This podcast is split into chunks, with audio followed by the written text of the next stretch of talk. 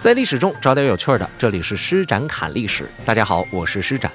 北宋灭亡，南宋建立，宗泽呢被派做开封府的知府。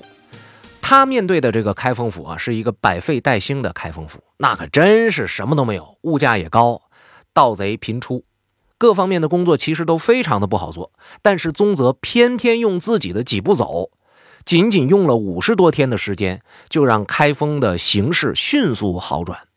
物价首先持平，老百姓这个钱呢，他不再毛了，啊，不毛，他心里就有底啊，我可以预算出来啊，我家有一万块钱，那按照你这个物价，我能吃多长时间？我干多少活我能吃多长时间饭？心里有数。你不能说我干一天活结果到晚上呢，我还得赔钱，这个就不正常了。这些都是宗泽所做的事情。除此之外呢？他还派出自己的士兵去清剿在郊外打家劫舍的散兵游勇，清剿的同时还要招抚和收编他们。哎，如果你是因为吃不上饭你才做的这些坏事儿，那么你愿意归顺我们吗？你愿意回归正途吗？放下屠刀，我们重新回到朝廷的编制里边来。除此之外呢，像周围的那些抗金的起义军，宗泽也屡屡的递出橄榄枝，说如果你们愿意来的话，那我就愿意接受你。啊，很多人都投奔宗泽来了，开封府越来越好了。当然，这个越来越好呢，只是一个趋势。我们还是要再次强调一下，它距离原来打仗之前那还差的很多。但有这个趋势也就够了。宗泽开始向朝廷上书，请求皇上早日还京。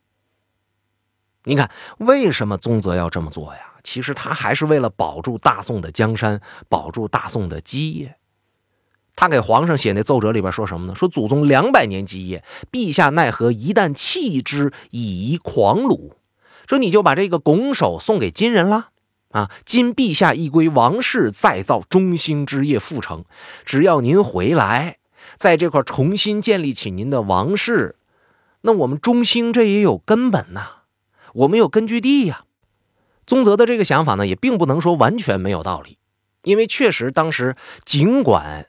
两河地区沦陷了，但是并没有完全的沦陷，甚至在金人的占领区里边呢，呃，想要保家卫国的那些忠义的民兵，也都自发的组织起来，少则几千人，多则上万人，他们在对抗着金军。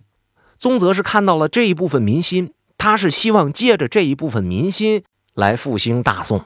啊，他请求宋高宗说：“你不要走，如果你不走的话，最起码呢，你还可以保住黄河以南的疆域，至少你和这个金国呢以黄河为界，那边他们愿意怎么来，那是我们未来想收复啊，我们有能力的时候再说。现在呢，起码我们保住了黄河以南的这个地区。”那他的这个想法是不是切实际的？我们今天在这里不去谈，因为当时确实宋国的经济能力很好，但是他的这个武力太差。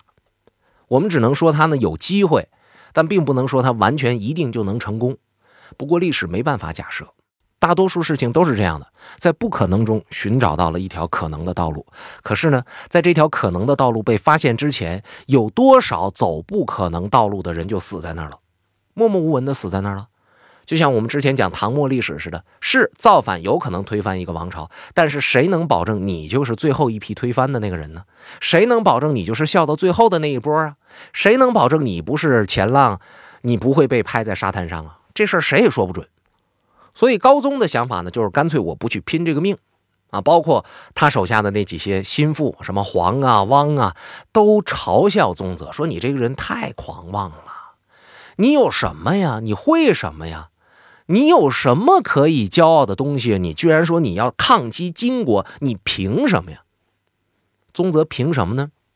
除了一腔热血之外，他所看到的民心当时是这样的：北宋灭亡之后呢，两河地区的民众为了保一方平安，他们真就是靠山吃山，靠水吃水了，依靠着山水这种天然的优势、天然的地理特点，他们就自己搞自己的营寨啊，占山为王了。因为地面上大多数地方呢都有失散的宋军的官兵，因为种种原因呢，有的是回不去家，有的是不能回家，有的呢是这个也没办法回到军队里边去，就在当地和当地的男男女女就融合了啊。融合呢，有可能是在这儿成家了，有可能是在这儿组织义军。通过武装力量呢去抗击金军。这样的部队其实非常的多。我们上一节讲说，人数多的有上万人，人数少的有几千人、上千人等等等等。要说全讲啊，那不太可能，也数不过来，没有那么多记录。我们就来和大家说几个影响比较大的啊，规模比较大的这么几支。首先向您介绍的一支呢，叫五马山义军。这个五马山义军啊，它成立的比较早。靖康元年十月份，金军攻陷了真定府。保州路联防使有一个人叫马扩，在这场战斗当中呢，他就跑出来了，跑到了西山一个叫和尚洞的地方，他就非常敏锐地看到这金兵恐怕将来要对大宋造成非常非常大的侵害，所以他干脆就在当地结了一个山寨，召集当地的起义军屯居在这里，说我们指不上皇上的兵，指不上这个朝廷的部队，我们干脆就自保吧，一直挺到。这一年的年底，啊，武继大夫赵邦杰在五马山结寨抗金。到了靖康二年的四月份呢，也就是这金军要回撤的时候，马扩在一次战斗当中被俘虏了。像马扩这种情况啊，那其实就是应该往上报啊。金军也说我们抓到一个这个土匪头子啊，他一直在抗击我们，我们是不是这个这这这个头目？你你是不是得见一见呢？哎，结果就金军的主帅沃利布。啊，就见了这马阔，结果特别巧的地方是什么呢？沃利布和马阔认识，因为马阔当年出使过金营，俩人关系还行，所以一看，哎，沃利布也知道，就是我们干的这个事儿呢，确实挺遭人骂，挺遭人恨的。行啊，你马阔反抗就反抗吧，既然咱们俩有私交，我给你一条生路，你愿不愿意在我们这儿当官？你要愿意当官呢，我给你弄一个差不多的职务，争取不让你上前线，争取不让你和。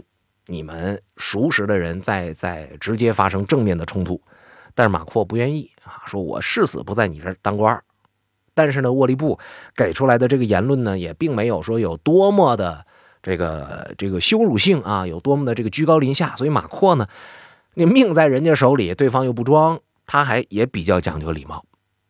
后来沃利布说：“干脆这样吧，我给你在真定府呢弄点田啊，弄点地。”你要是实在是不愿意跟我们当官，你就在当地当一个地主吧，好吗？啊，最起码呢，说有我护着你，这地儿呢，你能够丰衣足食，是吧？过个十年八年的，你在这能够富甲一方吧？你有很多地呀，对吧？就把这地给了马阔，意思事实上就是软化啊，这个你走不了，软禁，对不对？慢慢的规划你呗，你不愿意服，你家孩子呢？你家孩子从小接受我们的教育，等你们家孩子再长大再生孩子呢？三代以后，你真的能把对我们的这个抗拒记得那么清晰吗？时间是非常恐怖的一样东西，它能够磨灭很多很多的想法。马阔就一直跟着等着，从靖康二年一直等到啊南宋成立，然后建炎一年啊元年嘛，然后建炎二年。马阔一直在当地生活，啊，看上去非常的老实，但事实上他一直想走。到了建炎二年的二月份，看守马阔的这个金军，包括守城的这些金兵，也觉得都这么长时间了，马阔跟我们混的这也都挺好的，关系也都不错，说话聊天呢也也也没有说就特别激进，好像这个人啊也就服软了。哎，那好，那我们对马阔的这个看守呢，放松了。结果马阔逮着一个机会就跑了，跑到哪儿了呢？就跑到武义大夫赵邦杰的这个五马山结寨去了。啊，跑到五马山去了。到五马山报上自己的名字。啊，这个赵邦杰一听，哎呦，马阔有名，这我们知道，我们听说这个啊。今天您来了，哥哥啊，咱们两个一起领导山寨里边的起义军，咱们俩联名 CEO，联名社长，咱们俩说这都算，就把马阔给留在了五马山。其实这种故事啊，在整个抗金的这故事里面呢，特别的多，对吧？这种情况没法说数不胜数。那为什么我们单独把马阔的这个五马山这个呃起义军拿出来说一下呢？因为他们抓着头了。什么头呢？说这些人呢，既然是马阔加入，就等于说是上了一个档次，上了一个层次，是吧？我们有一个这样有名声的人来了，我们是不是应该干一点大事呢？咱们不能这样默默无闻的在这儿啊，对吧？打家劫舍有什么意思啊？哎，大家打探消息，哎，突然之间得到一个信息，说在金人控制的营寨当中呢，躲着一个人，自称是宋高宗的弟弟。这个人叫赵祯，当年是信王。这让马阔他们非常的兴奋。为啥？因为终于找到了另外一个，或者说他们能够接触得上的王族的后裔，皇族的一支啊。说把这个人弄出来，我们就可以打他的旗号，扩大我们的势力，招兵买马，对吧？这个大家都能理解。造反嘛，总是需要打着一个人的旗号啊，对吧？我们是推翻什么？我们要复辟什么？我们是这个呃，我们要这个什么什么那个清君侧等等等等。我要有一个名正言顺的理由，我要站在道德的制高点上。这是我们过去节目当中常说的一句话。要不然的话，光说我马阔，光说我们这个五马山，算什么呀？到头了，你们就是一土匪，早晚有一天你们得归了正规军。如果你们不被消灭的话，对不对？所以呢，现在找一个人作为他们的带头人，这个特别特别的重要。得到这个消息，马阔他们很兴奋，马上派兵，周密的策划，就冲到金营里边，把这个人就给抢回来了，抢回五马山寨，然后就以他的名义号召着两河的军民抗金，啊，组织部队。说这支义军呢，最高曾经发展到十多万人，在两河地区有着非常重大的影响力。但是这个信王是不是真的呢？这玩意儿就不好说了，啊，说不好了。所以咱们也不去纠结它。这是我们说其中的一支十多万人啊，不是一支小部队了。过去我们看春秋时候，甚至包括三国时期，正常来讲打一场仗，那才多少人呢？对吧？唐，是不是？李存勖当年。啊，李克用他们一共才多少人呢？对吧？十多万人绝不少。好，这是马扩。我们讲这五马山义军，还有一个比较厉害的呀，这个叫八字军。这个八字军呢，这故事就挺有意思的，因为在里边呢，他还有岳飞的事儿。说当年岳飞投奔了张所，张所觉得岳飞还是很有内涵的，还是很有实力的，他很有潜力，所以提拔岳飞。进入了这个五官当中呢，七品里边，到这个境界里，到这个格局里边了。本来如果岳飞跟着张所呢，也许会有一个很好的发展。但是，正像是我们之前所说，张所的所代表的这个主战派，他的领头羊是李纲。李刚才当了七十多天的宰相就被拿下了。你想想，张所这个河北招抚使，他能待多长时间？没多久就被贬职了。他被贬职之后。没他的故事了，属下决定继承着张所的意志，我们继续抗金。其中有一个人叫做王彦，这是一个都统。王彦这个人不白给，好读兵书，善于骑射，这一点和岳飞非常的相似，很有才气啊。建炎元年呢，曾经率领着七千部队渡过黄河北进，就过黄河去打金兵。当时金的这个大兵屯在今天的河南新乡市，当年呢也叫新乡。金军和宋兵在这就对上了，对上之后怎么办？我们渡河到这来不就是为了杀敌的吗？可是呢，王燕就不往前冲，为啥不往前冲啊？因为他就七千人到这边来执行任务，不是来送死来了。我不是敢死队，虽然我不怕死，但我不能去送死。王燕认为呢，说我们先在这儿再等一等，我们再看一看有没有支援，或者我们再了解了解情况。结果王燕在这块呢做了一个很持重的选择，可是他手下有一个部将没听他的命令，独自带领着自己的那一支小分队就进攻去了。这个人是谁呢？岳飞。他一马当先，率领着自己的部队就冲出去，其他各个部队一看。岳飞冲出去了，谁知道怎么回事啊？跟着冲吧，也奋勇向前。要知道，这帮人那都是带着一个复仇的心理来的，所以很快把新乡就给收复了。收复之后，你王爷还说什么？对吧？这场仗你不想打，人家给你打打赢了，你还能说你打错了吗？这话张不开嘴。第二天呢，岳飞乘胜追击，又把敌人给打败了，啊，带着胜利的喜讯归队。王彦心里这个想法更复杂了。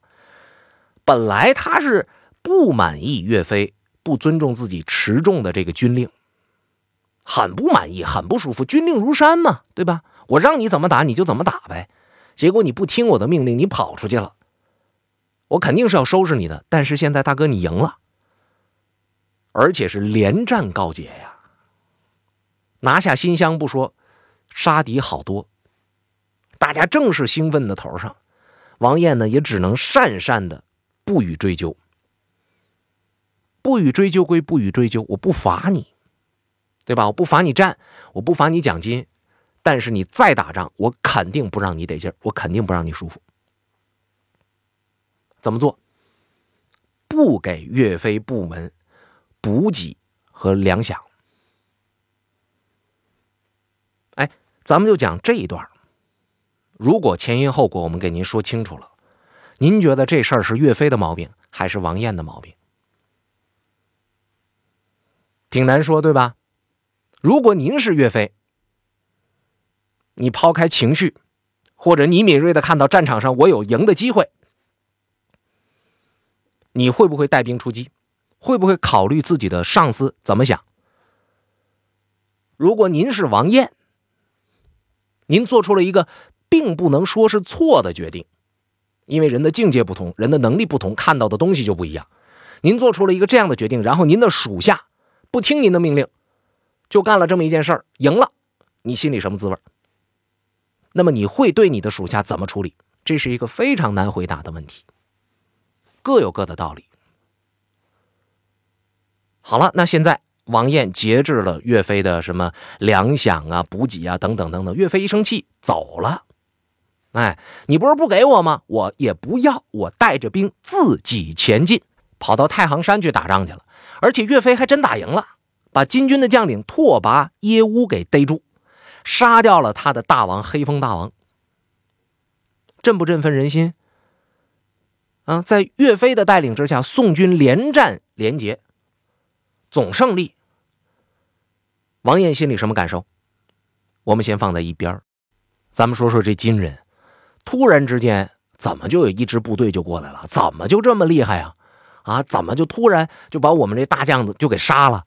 赶紧调集数万的骑兵过来支援。也弄不明白是怎么回事啊，就像一支尖刀一样插到了我们身上，赶紧出人，赶紧把这些人全都给啊，这个全都就消灭掉。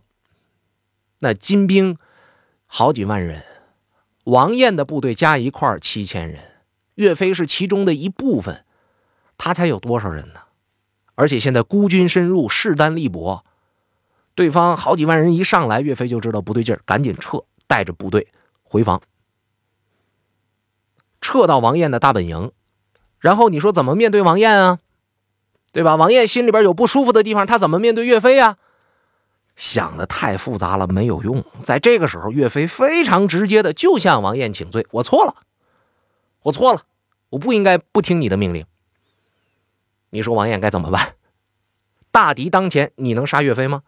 你能深责岳飞吗？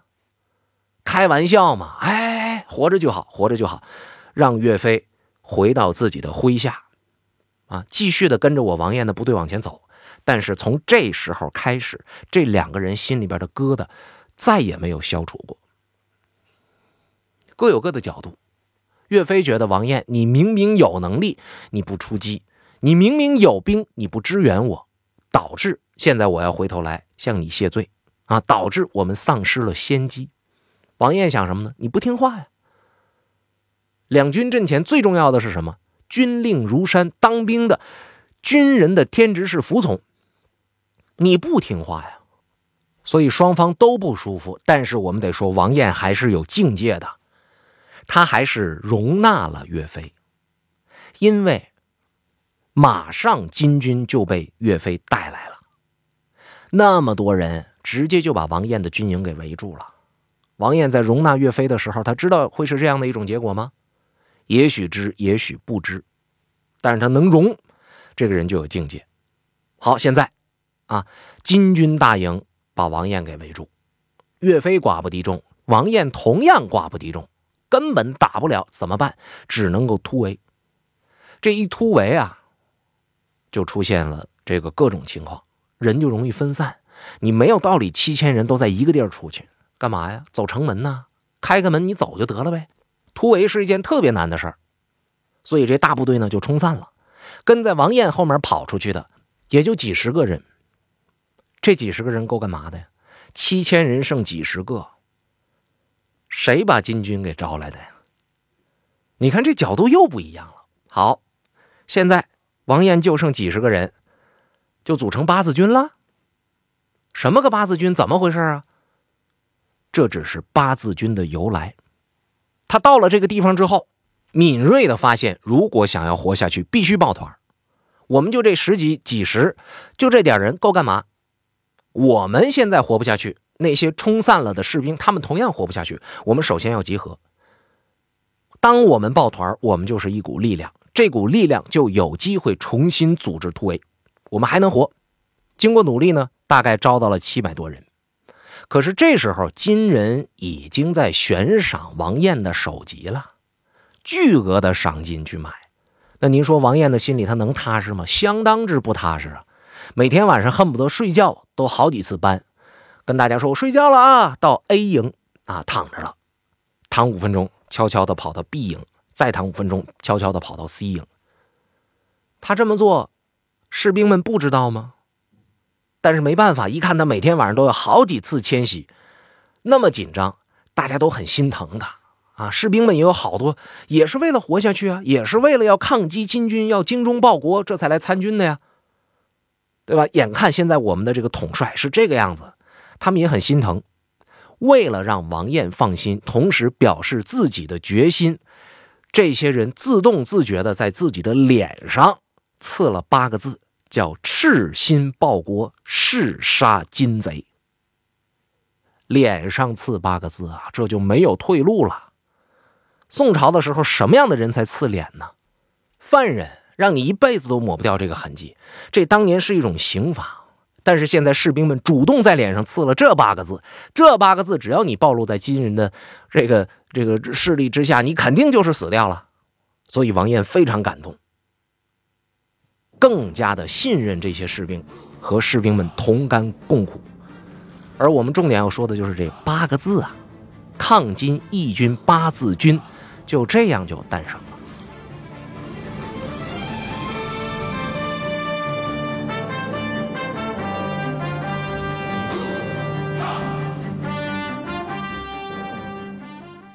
关于唐朝，我做了好多期节目，而制作这么多期节目的很重要的一个原因，就是我想寻找一个我心底埋藏了已久的问题的答案。这个问题就是，为什么历史上这个让中国人引以为自豪的如此开放、如此包容、如此强大的王朝，说没就没了呢？到底是什么事儿？是谁终结了唐朝？而那样的一个盛世，为什么会让这种人、这种事情出现呢？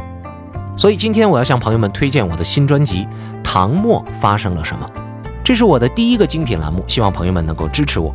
专辑售价十一块九毛九，预计四十多集，每集不到三毛钱，您就能听到这个解答了我心底疑问的专辑。需要注意的是，有很多朋友在和我约五代十国的相关内容，而这个专辑里呢，大约有一半讲的是这一部分的历史，所以您千万不要错过。每天不到三毛钱，您就可以听到这个专辑了。搜索专辑，请在喜马拉雅搜索关键词“唐末发生了什么”。感谢您的支持。